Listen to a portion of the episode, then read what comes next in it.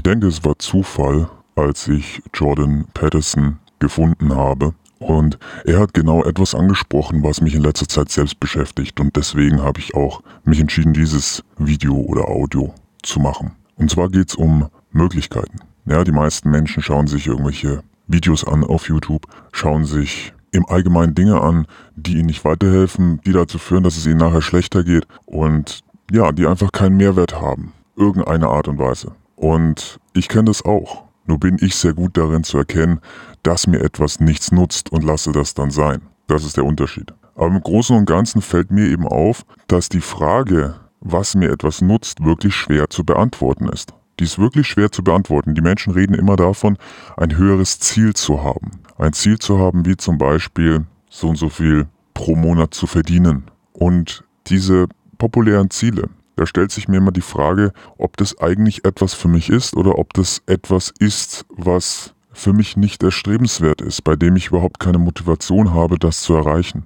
Und in meisten Fällen ist es tatsächlich so, dass ich merke, dass ein bestimmtes Video, auch von diesem Jordan Patterson, mir nichts nutzt oder mich nicht weiterbringt. Auf der einen Seite. Auf der anderen Seite, ich die Frage, was mir etwas nutzt, nicht beantworten kann. Das heißt, ich muss auch schauen, und ausprobieren, um etwas zu finden, von dem ich einen Vorteil habe. Und diesen Vorteil zu definieren. Denn es ist ja immer die gleiche Schwierigkeit. Du machst etwas und dann fragst du dich, ist es sinnvoll verbrachte Lebenszeit, die ich hier gerade verwende? Ergibt das Sinn?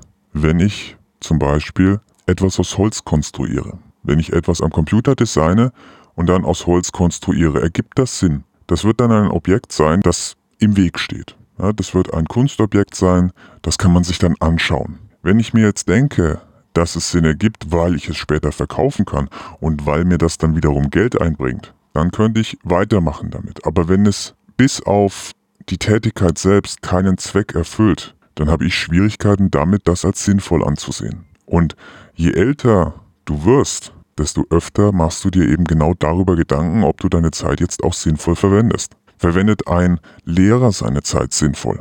Verwendet dieser Universitätsprofessor, welcher der Jordan Peterson ist, seine Zeit sinnvoll damit anderen Menschen davon zu erzählen? Ist das eine sinnvolle Verwendung seiner Zeit? Da könnte man ja sagen, dass eine sinnvolle Verwendung der Zeit nur dann existiert, wenn man anderen etwas gibt, also die anderen über sich stellt. Aber wer sagt das? Wer sagt, dass man die anderen über sich stellen muss, um seine Zeit sinnvoll zu verwenden?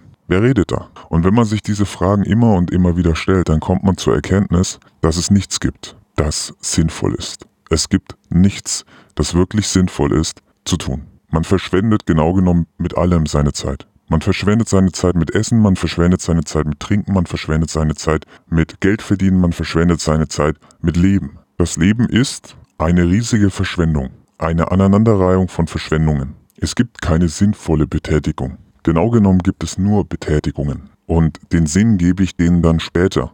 Leider ist es halt so, dass jede Freizeitbetätigung rausfällt. Also Dinge, die überhaupt keinen allgemein gesellschaftlich anerkannten Sinn ergeben. Diese Dinge fallen dann eben alle raus, weil ich niemandem etwas nutze und weil ich kein Geld verdiene und weil ich meinem Körper beispielsweise nicht durch Sport nutze. Aber hey, da haben wir mal vor kurzem gehört, dass glücklich sein, zufrieden sein, entspannt sein, Krankheiten vorbeugt. Oh, ja, dann tue ich ja doch wieder was für mich. Also kann ich mich an Dingen, die eigentlich keinen Sinn ergeben, freuen, denn es macht mir Spaß. Und wenn ich Spaß an etwas habe, dann bin ich entspannter und dadurch bin ich gesünder. Also habe ich Spaß auf Rezept. Und so kann man sich dann wieder das Spaß haben, schönreden und sagen, ja, das ist ja in Ordnung. Genau genommen darf man sich eigentlich, wenn man jetzt das nicht hätte, gar nicht freuen, weil es ja immer Gründe gibt,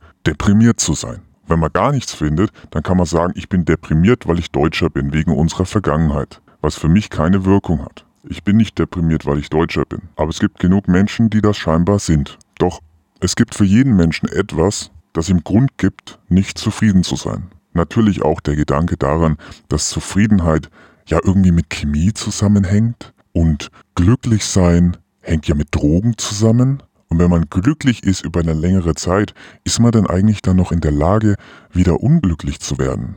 Und wenn nicht, was wäre denn dieser ständige glückliche Zustand? dann denkt man eher an Drogenabhängige, die am Bahnhof sitzen, als daran, dass vielleicht die Zufriedenheit, ja, die Endorphine, die im Gehirn erzeugt werden, und ja, es ist nichts anderes als Opium, dass diese vielleicht natürlich sind und vielleicht vollkommen in Ordnung. Aber dafür braucht man erst eine Studie.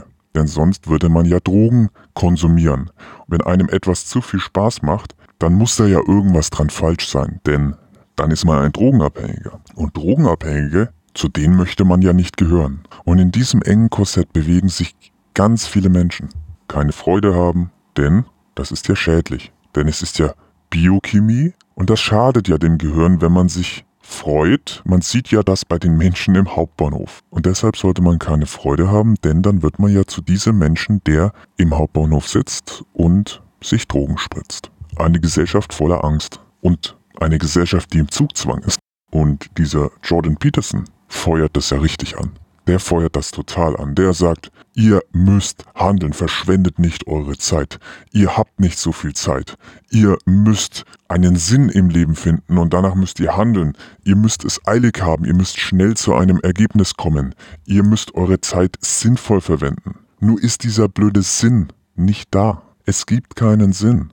Und daher kann auch der Sinn sein, sich den ganzen Tag zu Hause hinzusetzen, zu essen, zu essen, zu essen, immer dicker zu werden und Computerspiele zu spielen oder fernzusehen. Das kann der Sinn sein, weil es diesen anderen Sinn gar nicht gibt, als den, den man sich selber gibt, dem eigenen Leben. Denn wenn man ehrlich ist und sich genau anschaut, was man will vom Leben, dann sind das immer abstrakte Dinge, die in dem Moment wichtig scheinen, aber in dem nächsten Jahr vielleicht schon oder vielleicht schon im nächsten Monat völlig irrelevant sind. Und das ist das fundamentale Problem, dass die Prioritäten sich ändern. Wie viel Zeit mit sinnlosem Scheiß verschwendet wird, wenn man studiert. Wie viel Zeit mit sinnlosem Scheiß verschwendet wird, wenn man ein Unternehmen gründet. Wie viel Zeit sinnlos verschwendet wird, wenn man Computer spielt.